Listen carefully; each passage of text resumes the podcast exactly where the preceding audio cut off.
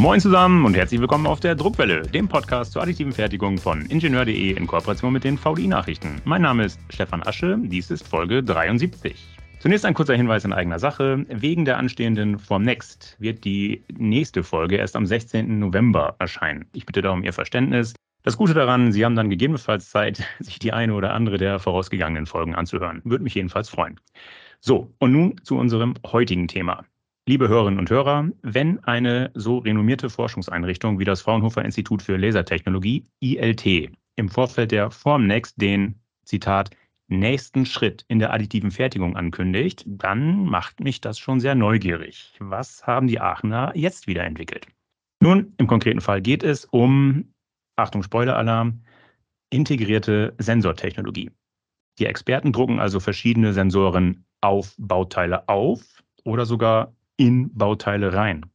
Wozu und wie? Das kann uns kaum jemand besser erklären als Samuel Moritz Fink. Er ist Gruppenleiter Dünnschichtverfahren am ILT und uns heute aus Aachen zugeschaltet. Hallo, Herr Fink. Bitte stellen Sie sich zunächst selbst kurz vor. Ja, hallo, Herr Asche.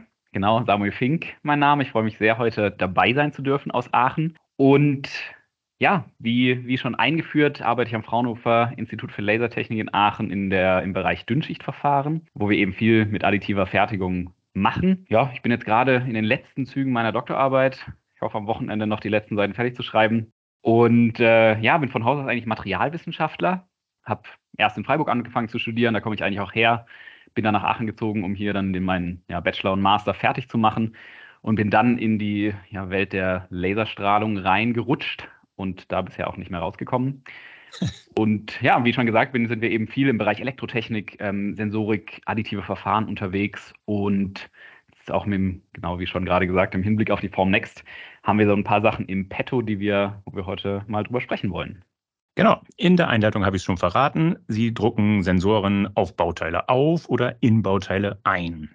Bevor wir jetzt da einsteigen, skizzieren Sie erstmal etwaige Anwendungsfelder. Wo könnte das sinnvoll genutzt werden? Also ich sag mal so, der klassische Sensor oder was einem so als allererstes normalerweise einfällt, im Bereich Maschinenbau, sage ich jetzt mal, sind ja Sensoren, die bestimmte Bauteile überwachen. Und zwar können das ja einfach im einfachsten Fall Metallbauteile sein, meinetwegen eine Welle oder ein Teil in einem Auto, Metallteil. Und diese Teile sind natürlich im, im immer bestimmten mechanischen Belastungen ausgesetzt. Also die bewegen sich, verbiegen sich, ähm, vibrieren vielleicht. Und äh, genau diese Belastungen können auch dazu führen, dass die Bauteile geschädigt werden.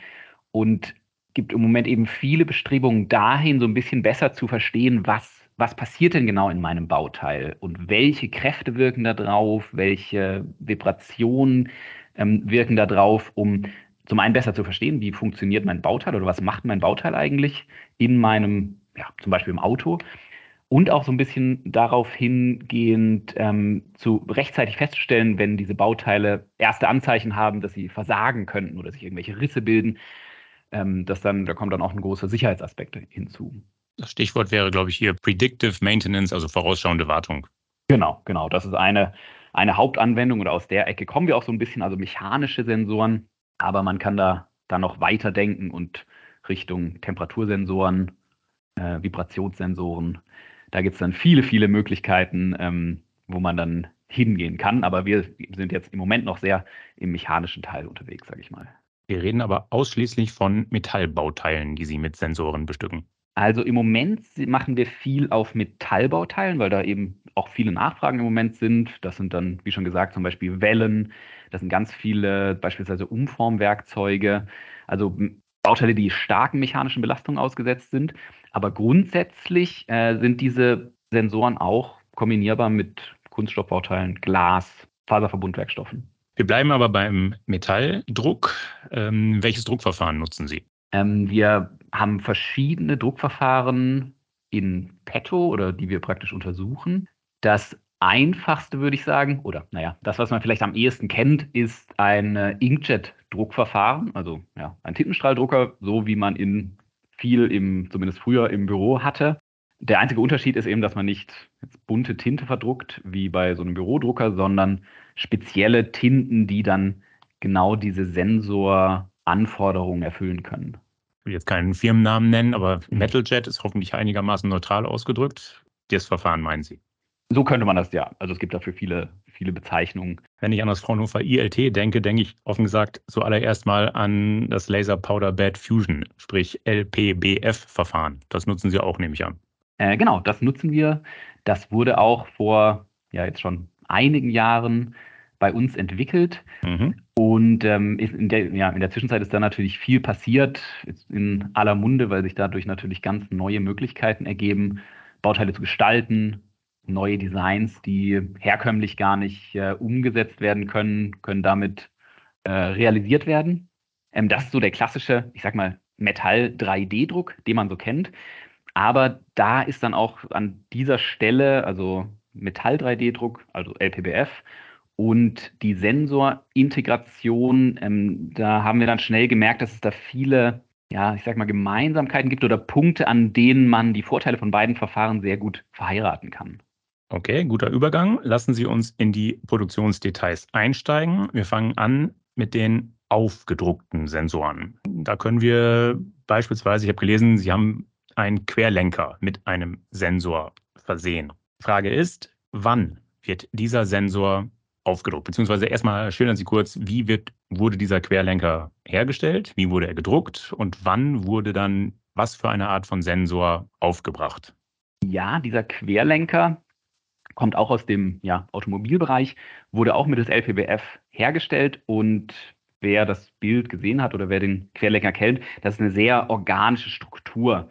Die wurde praktisch auf Leichtbau hin getrimmt und ähm, ja, durch die Designfreiheit im LPBF kann man da halt ja, die Strukturen oder ja, das, das Design umsetzen, was hinsichtlich Leichtbau, aber auch mechanischer Stabilität das Optimale ist. Ähm, in diesem Fall, das ist jetzt, ich würde mal sagen, so ein bisschen der einfache Fall, wurde dieses LPBF-Bauteil, dieser Querlenker im LPBF-Verfahren aufgebaut, dann rausgenommen aus der Anlage, ähm, entsprechend noch ja, natürlich gesäubert, vorbereitet. Und dann haben wir im Nachgang additiv unseren Sensor aufgetragen. Ja, vielleicht mal so als, als kurzen, kurzen Überblick, so ein Sensor besteht immer aus, aus einer Isolationsschicht, weil wir uns ja gegen dieses, ja, Metall, in diesem Fall, in diesem Fall Metallbauteil ja, irgendeine Isolation aufbauen müssen. Das sind mhm. meistens dünne Polymerschichten. Dann wird darauf der Sensor aufgedruckt, zum Beispiel, wie schon gerade gesagt, mit Inkjet-Druck. Und dann wird der Sensor am Schluss noch verkapselt, dass er einfach geschützt ist vor äußeren Einflüssen und am Ende noch äh, kontaktiert, weil man dann irgendwie den Sensor nachher noch kontaktieren muss und die entsprechenden Messsignale auslesen kann. Sie haben es angedeutet, das passiert nicht in einer Maschine. Sie drucken zuerst äh, aus dem Pulverbett das Bauteil, nehmen das Bauteil raus, packen es in eine Inkjet-Maschine und dort wird dann gedruckt mittels speziellen Tinten. Die sind eben teils leitfähig, teils nicht. Okay, habe ich soweit verstanden. Mhm.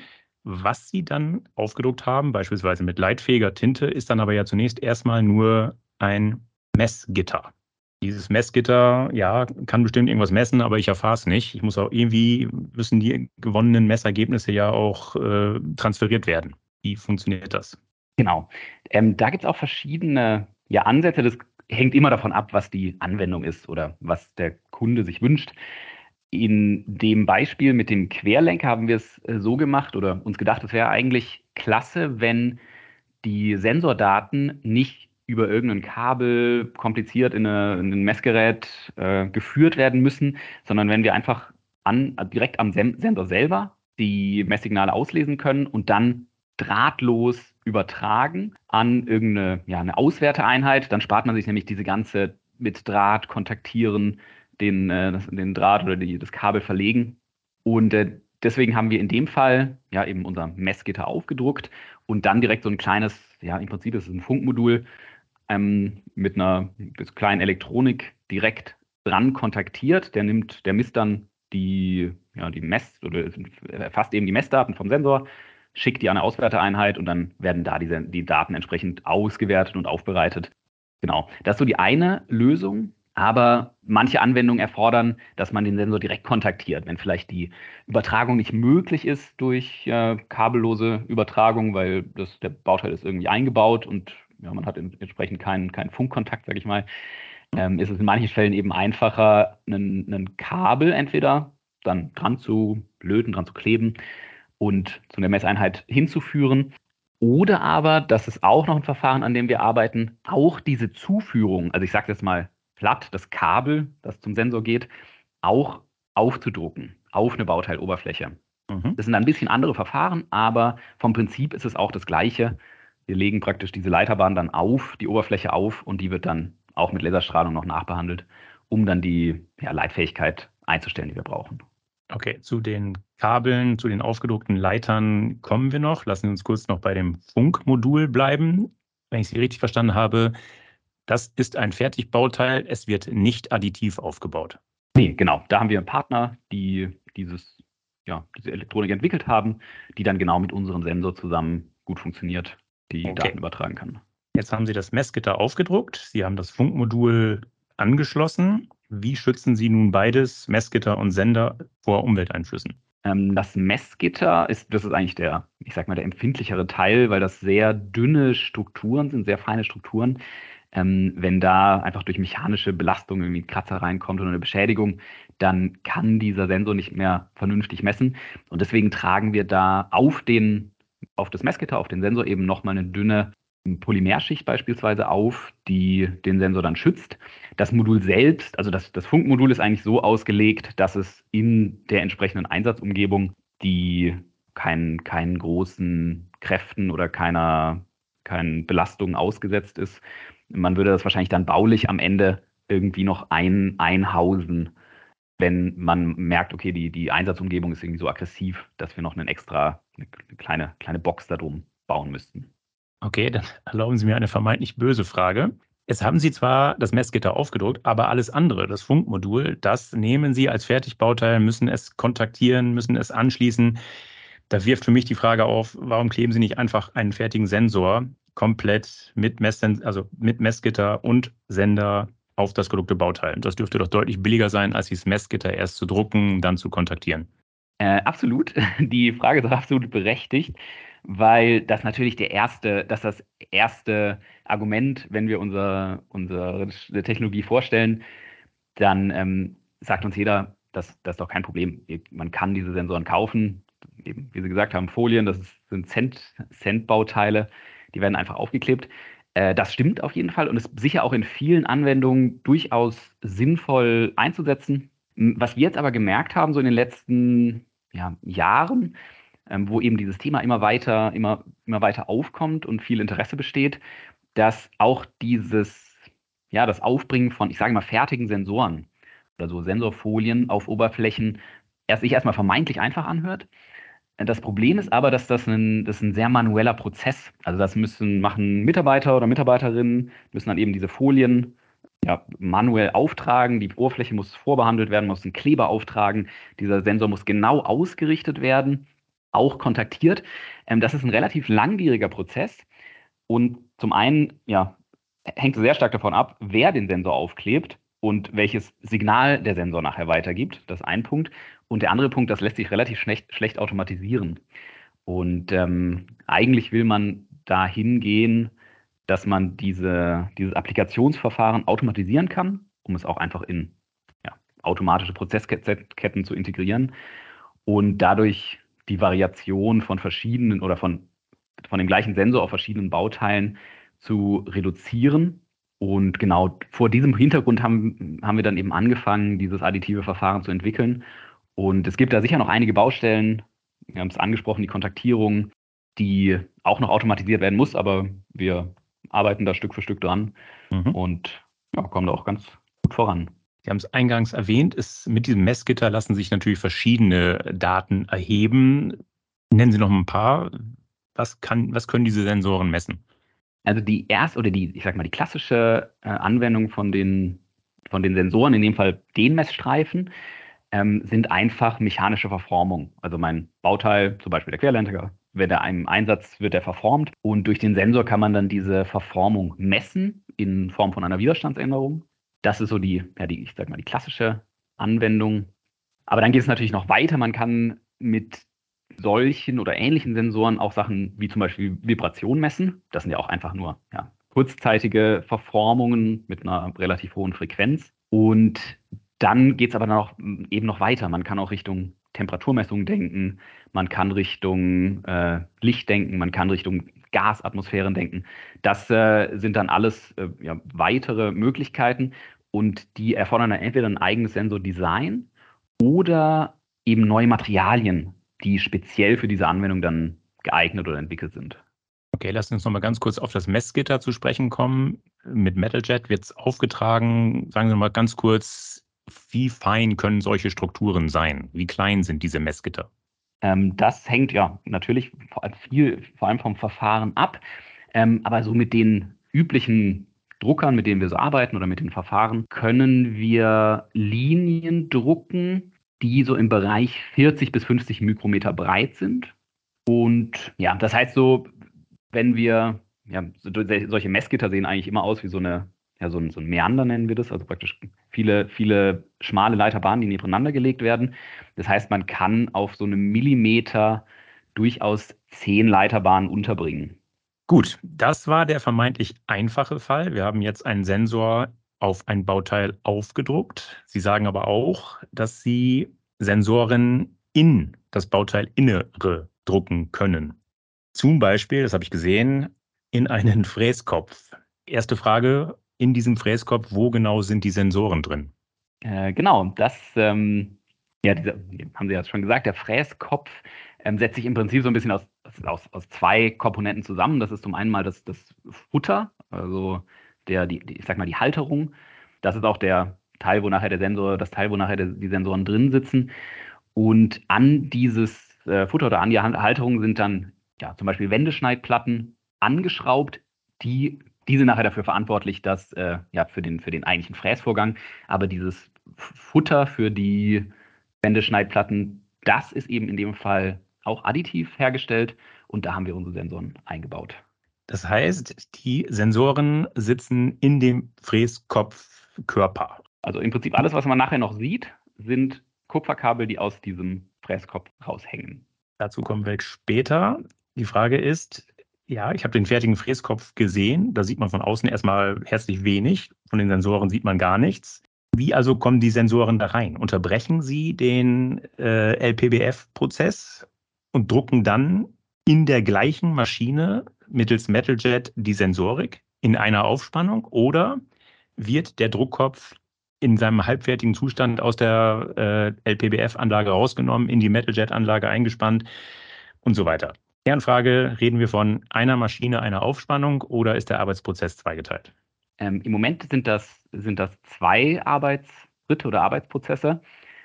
Ja, wir, wir kamen so ein bisschen aus der, von diesem Querlenker und äh, da hat das wunderbar funktioniert. Und dann haben wir uns gedacht, okay, kann das auch funktionieren, wie Sie schon gesagt haben, das Bauteil gar nicht fertig zu machen, ähm, den Sensor reinzubauen und dann das Bauteil weiter aufzubauen im LPBF-Prozess. Mhm. Und genau da haben wir uns dann mit unseren Kollegen vom die LPBF-Spezialisten zusammengetan und das einfach mal probiert. Und im ersten Schritt ist es genau so, wie Sie gesagt haben. Man baut das Bauteil auf bis zu einem gewissen Punkt, nimmt das aus der Anlage raus, dann machen wir, bauen wir unseren Sensor ein oder tragen unseren Sensor auf und dann wird das ganze Teil nachher zurück in die LPBF-Anlage gestellt und dort das Bauteil dann eben weiter aufgebaut. Klingt erstmal ganz einfach. In der Praxis stelle ich es mir super schwierig vor. Wir haben, wir, haben, wir haben den Pulverkuchen ja zwischenzeitlich aufgelöst. Das Bauteil ist raus aus der Anlage. Jetzt muss sie muss das halbfertige Bauteil mit den aufgedruckten Sensoren wieder zurück in die Anlage. Mhm. Ich muss es genauso einspannen, wie es war. Ich muss den Bauraum wieder bis Oberkante Bauteil mit Pulver füllen. So, und jetzt wird es spannend. Jetzt will ich ja den Fräskopf fertigstellen. Das heißt, ich bringe über den eben aufgebrachten Sensor eine Pulverschicht. Korrekt? Genau, so läuft. Diese Pulverschicht wird jetzt klassischerweise vom Laser verschmolzen, selektiv. Mhm. Richtig? Wie gesagt, klingt, klingt ganz einfach. So, jetzt stelle ich mir aber doch die vermeintlich doofe Frage, wenn ich das Pulver über den Sensor, das ist eine hauchdünne Pulverschicht, über den Sensor ausbringe, dann mit dem Laser drüber fahre, drüber brutzel, dann schrotte ich mir doch meinen Sensor, oder nicht? Ähm, das ist überhaupt keine dumme Frage. Das ist genau so, wie Sie es beschrieben haben. Ähm, und genau das ist am Anfang auch passiert. Also das war, wie, wie es eben im mich. Laboralltag so ist. Äh, die ersten Schüsse gehen meistens daneben. Und äh, ja, dann haben wir uns gedacht, wir müssen uns da was überlegen. Wie bringen wir den Sensor da ein, dass der nicht nachher unter diesen, das sind ja doch relativ hohe Temperaturen, die dann im LPBF-Prozess auftreten, dass der uns da nicht weg verbrennt oder verkohlt. Hm. Und wir haben da verschiedene ja, Konzepte entwickelt oder ausprobiert. Ähm, da darf ich jetzt leider nicht zu genau drauf eingehen, weil das ist eben noch ein bisschen, ähm, ich sag mal, geheim. Aber wir haben auf jeden Fall jetzt verschiedene Verfahren, die uns das ermöglichen, genau diese, ja, ich sag mal, eine, die Kavität, also wo dieser Sensor nachher drin sitzt im Bauteil, wieder zu verschließen und dann einfach weiter aufzubauen und der Sensor funktioniert nachher trotzdem noch. Bleibt ungeschmolzenes Pulver im Fräskopf zurück? Das hängt vom, ähm, ja, vom, von der Lösung oder vom Verfahren ab. Da sind wir gerade noch ein bisschen dran, auszu, ja, auszuloten, was würde denn passieren, wenn, wenn noch loses Pulver drin bleibt über dem Sensor, weil so ein mhm. Fräskopf ja, dreht sich sehr, sehr schnell. Das heißt, dieses Pulver da drin wird ziemlich rumgeschüttelt und genau. schleife ich mir nicht dadurch nachher den Sensor wieder ab. So. Genau darauf zielte meine Frage ja. ab, genau. Ähm, kann ich jetzt leider tatsächlich gar nicht, gar, gar nicht sagen, ähm, was genau passiert. Da sind wir jetzt eben gerade noch dran, sowas einfach mal auszuprobieren, wie sich solche Bauteile dann auch im Einsatz verhalten. Und deswegen haben wir aber auch, weil wir schon gedacht haben, uh, so loses Pulver in so einem Fräskopf, was da irgendwie rumfliegt, das könnte ein Problem verursachen. Deswegen haben wir auch noch ein paar andere Lösungen in der, im Petto, sage ich mal, ähm, die eben so funktionieren, dass wir nachher kein loses Pulver mehr drin haben, sondern das ein bisschen, bisschen anders lösen. Aber wie genau, das wollen Sie uns nicht verraten. Genau, das äh, ist, noch, ist noch in der Entwicklung und ja, eben noch einfach noch geheim. Ich hoffe, wir sehen uns auf der Form Next, dann gucke ich mir das an. Gut, schade drum. Äh, nichtsdestotrotz, es gelingt Ihnen offensichtlich, über den gedruckten Sensor eine, äh, eine Pulverschicht auszubringen, die dann zu verschmelzen und so Schicht für Schicht das Bauteil fertig zu machen. So, jetzt ist das Bauteil, jeder weiß, wie so ein LPBF-Bauteil nach dem Druckprozess aussieht, hat nicht, nicht unbedingt glatte Oberflächen. Frage lautet also, kann ich das Bauteil mit dem integrierten Sensor dann nachbehandeln? Schleifen beispielsweise oder sogar hippen? Ähm, ja, das ist eigentlich äh, zumindest im Moment noch so der, sag mal, der Standardprozess, dass die LPBF-Bauteile, gut, natürlich abhängig von, von, der, von der Anwendung, wenn wir eine gute oder eine glatte Oberfläche brauchen, dann müssen die natürlich noch nachbearbeitet werden, ob jetzt gedreht oder geschliffen oder gefräst. Das ähm, ja, hängt dann eben von der Anwendung ab. Ähm, Kollegen von uns sind auch gerade dran, dieses, ja, die, die Oberflächenveredelung, sag ich mal, das drüber polieren, auch mit einem Laser zu realisieren. Das könnte man natürlich auch gut in eine Anlage integrieren. Aber da sind wir einfach noch dran, weil natürlich auch beim LPWF ist immer der Anspruch, wie bekomme ich eine möglichst hohe Oberflächenqualität aus meinem Prozess raus. Aber im Fall von unserem Fräskopf, um da jetzt wieder drauf zurückzukommen, wenn man die Bilder gesehen hat, das ähm, ja, un, unbearbeitet oder nicht nachbearbeitete Bauteil sieht noch ziemlich rau aus und nachher wurde da nochmal drüber ge, gefräst und dann ist eben die Oberfläche spiegel, spiegelglatt. Genau. Okay, eine thermische Behandlung, beispielsweise das heißt isostatische Pressen, das Hippen, ist das denkbar mit integriertem Sensor oder geht der Sensor dann kaputt? Das ähm, weiß ich nicht. Also das haben wir auch noch nicht ausprobiert, gehört zu den vielen Sachen, die noch auf unserer To-Do-Liste stehen. Mhm. Ähm, klar, die, der erste Gedanke wäre natürlich, wenn ich in, in den Prozess reingehe, dann wird mein Sensor zu heiß und es passiert praktisch genau das gleiche, wie wenn ich da mit dem Laser drüber brutzel. Aber eben wäre eine interessante Frage, ob der Sensor dann ausreichend gut geschützt ist oder ob wir, dann wieder ein anderer Punkt, vielleicht auch ein bisschen einfach an unseren Materialien arbeiten müssen. Weil mhm. was jetzt im Moment ist so Bottleneck, ist die Isolationsschicht. Das sind eben Polymere, die lassen sich einfach sehr gut, sehr einfach auftragen, sind äh, recht, recht gut in der Handhabung. Wenn wir jetzt aber merken, so, uh, unsere Prozesse sind eigentlich, es wird viel, viel heißer, das Polymer hält es gar nicht aus, dann ähm, haben wir auch Ansätze, wo wir nicht mit Polymerschichten arbeiten, sondern zum Beispiel mit, mit Glasschichten. Also ganz dünnen Glas- oder Glaskeramikschichten als Isolation. Und die halten natürlich dann erheblich höhere Temperaturen aus. Und da haben wir durchaus noch ein bisschen Spielraum, uns an solche speziellen Aufgabenstellungen dann anzupassen. Nun haben wir also den Fräskopf fertig. Im Inneren ist ein Messgitter aufgedruckt und es ist nicht kaputt gegangen bei der weiteren B- und mhm. Verarbeitung, behaupten Sie, ohne dass Sie uns verraten wollen, wie das, diese Zauberei möglich ist. Okay, ich glaube Ihnen das. Jetzt, aber wie gesagt, es ist nur das Messgitter. Jetzt muss ich ja noch irgendwie einen Sender einbringen oder ich muss die Messdaten irgendwo abrufen. Wie gelingt das?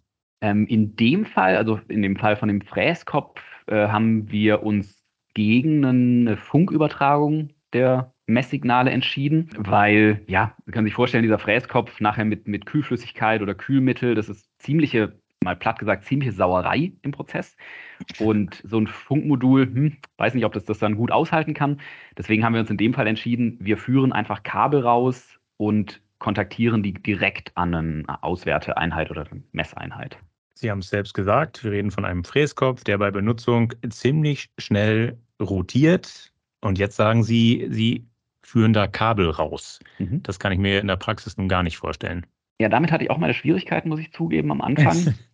Aber ähm, die Spezialisten, die sich mit ja, solchen, solchen Achsen äh, auskennen, die haben da gar keine so großen Probleme mit. Da gibt es verschiedene Lösungen, dass man zum Beispiel über Schleifkontakte dann diese Signale abgreifen kann. Und genau, das ist, dieses Problem besteht gibt es aus vielen, vielen Anwendungen und ähm, da war ich auch überrascht, was es alles schon für geniale Lösungen dafür gibt.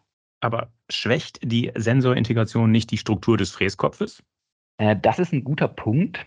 Ähm, der ist ja, ja, wie man sich vorstellen kann, ziemlich großen Belastungen ausgesetzt. Wenn man so ein ja, Aluminium oder Edelstahl fräst, dann treten ja auch ziemlich große Kräfte auf. Ähm, das muss man natürlich ein bisschen beachten. Im, zum einen im Design vom Fräskopf. Es kann dann durchaus sein, dass man vielleicht nicht das klassische Design mehr verwenden kann, sondern entsprechend ja, mehr, mehr Materialstärke vorsehen muss an den bestimmten Stellen. Und natürlich auch ein bisschen die, ja, sich, sich vorher überlegen, wie darf denn meine, die Kavität, wo der Sensor nachher drinsteckt, wie darf die denn aussehen, dass ich hier nicht schon irgendwelche Schwachstellen einbaue, die nachher zum Versagen führen können. Aber okay. eben durch den LPBF-Prozess hat man ja jede, jede Designfreiheit. Das heißt, solche Anpassungen sind im Prinzip nur auf der Softwareseite ein Problem. Dann kommt jetzt wieder meine vermeintlich böse Frage. Sie haben jetzt erklärt, wie Ihr Prozess funktioniert, wann und wie Sie die Sensoren, das Messgitter einbringen und es kontaktieren. Das wirft die böse Frage auf, wäre es nicht ungleich einfacher und billiger, eine Kavität zu drucken, dann den Fräskopf rauszunehmen, in diese Kavität einen vorgefertigten, mit einem Sender versehenen Sensor einzulegen, eine Deckplatte oben drüber legen, das Ganze wieder in die Pulverbettanlage schieben und dann weiter zu drucken. Dürfte schneller und billiger sein. Ja, in dem Fall stimme ich Ihnen auf jeden Fall zu. Äh, es gibt auch Kollegen oder wir haben sogar im Haus Projekte, die, wo, wo das genauso gemacht wird. Das sind jetzt, ist vielleicht kein Fräskopf, aber wir haben da ein Projekt, äh, das nennt sich Sense Train. Ähm, da werden ja, Elemente aus dem Fahrwerk von der Zugwaggons praktisch mit LPWF aufgebaut und dann werden eben solche Sensoren in dem Fall einfach eingeklebt. Da haben wir mhm. dann mit, der, mit dem additiven Verfahren äh, keine Aktien drin. Ähm, und das ist eben durchaus auch eine valide Herangehensweise. Da hängt es wieder ein bisschen von der, von der Anwendung ab. Was, was will ich haben? Und wir in der ja, additiven Sensorapplikation denken eben immer sehr stark in die Richtung Automatisierung. Wenn ich jetzt einen Fräskopf habe und da Sensoren einklebe von Hand, gar kein Thema. Aber wenn ich jetzt irgendwie 10.000 Fräsköpfe herstellen will, dann will ich vielleicht nicht jemand hinstellen, der 10.000 Sensormessstreifen da einklebt. Und da ist natürlich dann für uns die Herausforderung, okay, das muss dann auch, der Prozess muss stabil sein und ja, zuverlässig und schnell, dass wir dann uns mit dem, ich sag mal, mit dem konventionellen Verfahren messen können. Konventionelles Verfahren ist ein gutes Stichwort. Skizzieren Sie doch mal alternative Methoden. Mit welchen Methoden werden Bauteile bisher untersucht im Hinblick auf Predictive Maintenance? Und wo liegen, um es nochmal zusammenzufassen, die Vorteile Ihres Ansatzes? Ja, da gibt es ganz viele Möglichkeiten. Ich denke, also so wie, wie wir es immer mitbekommen und erfahren, ist ein, eben gerade im Maschinenbau, im Werkzeugbau, ein weit verbreitetes Verfahren einfach diese, diese DMS, die DMS-Streifen, mit denen mechanische Belastungen erfasst werden. Aber es gibt eben noch ganz, ganz viele andere Möglichkeiten. Zum einen könnte man natürlich sagen, okay, ich überwache einfach mein Bauteil optisch, filme das die ganze Zeit mit einer sehr feinen Kamera, mal einfach ausgedrückt, und ähm, merke dann, oh, mein Bauteil verformt sich aber mehr, als es eigentlich sollte. Da stimmt irgendwas nicht. Ähm, dann gibt es noch ähm, ein ganz äh, faszinierendes Verfahren, finde ich, wo in Bauteile, das ist zum Beispiel für, für so Faserverbundwerkstoffe spannend, also Stichwort Windenergie, ähm, dass dann in die, ja, in die Matrix werden praktisch ganz feine Glasfasern eingelegt. Und da wird ein Laser durchgeschickt und dann schaut man am Ende dieser Glasfaser, so kommt mein Licht denn an. Und wenn die Glasfaser in Ordnung ist, alles gut, dann kommt das Licht da durch. Und sobald die anfängt, irgendwie sich zu sehr zu verbiegen oder Risse zu bekommen, weil das Bauteil sich zu stark verbiegt, dann kommt plötzlich nicht mehr genug Laserstrahlung an und dann merkt man so, oh, da ist aber irgendwas nicht in Ordnung. Ähm, eben zum Beispiel im Bereich Windenergie. Dann, was fällt einem denn noch so ein? Gut, es gibt natürlich alle möglichen, ja, sowas wie, wie, wie Gassensoren oder Flüssigkeitssensoren, die irgendwo eingebaut sind, um festzustellen, wenn gefährliche Gase oder gefährliche Flüssigkeiten auftreten. Ähm, das dann ja stark im Bereich so Arbeitssicherheit. Ähm, aber gerade im Zusammenhang mit der zunehmenden Digitalisierung steigt natürlich auch die Nachfrage an ja, einfach Informationen über Bauteile und über Prozesse. So was, ich am Anfang schon gesagt habe, was macht mein Bauteil gerade? Und da wir auch immer mehr Daten aufnehmen können, immer mehr Daten verarbeiten können, muss dieser, ich sag mal, dieser Datenhunger dann eben mit entsprechenden Sensoren ver, versorgt werden. Und wenn ich diese Infos habe, dann kommt natürlich, klar, wie man sich denken kann, nächstes Stichwort KI. Was mache ich mit diesen Daten und ähm, wie ziehe ich aus den Daten dann irgendwie schlaue Rückschlüsse über meinen Prozess, über mein Bauteil, um damit dann auch wirklich arbeiten zu können und Verbesserungen anzustreben, sei es jetzt hinsichtlich Materialverbrauch, Energieeffizienz. Da gibt es dann sehr viele, sehr viele Möglichkeiten. Okay, es gibt also sehr viele verschiedene Sensortechnologien, verschiedene Predictive Maintenance Ansätze. Ist Ihr Verfahren, Ihr Ansatz, ist das eine Ergänzung oder wird das über kurz oder lang alle anderen Verfahren ablösen?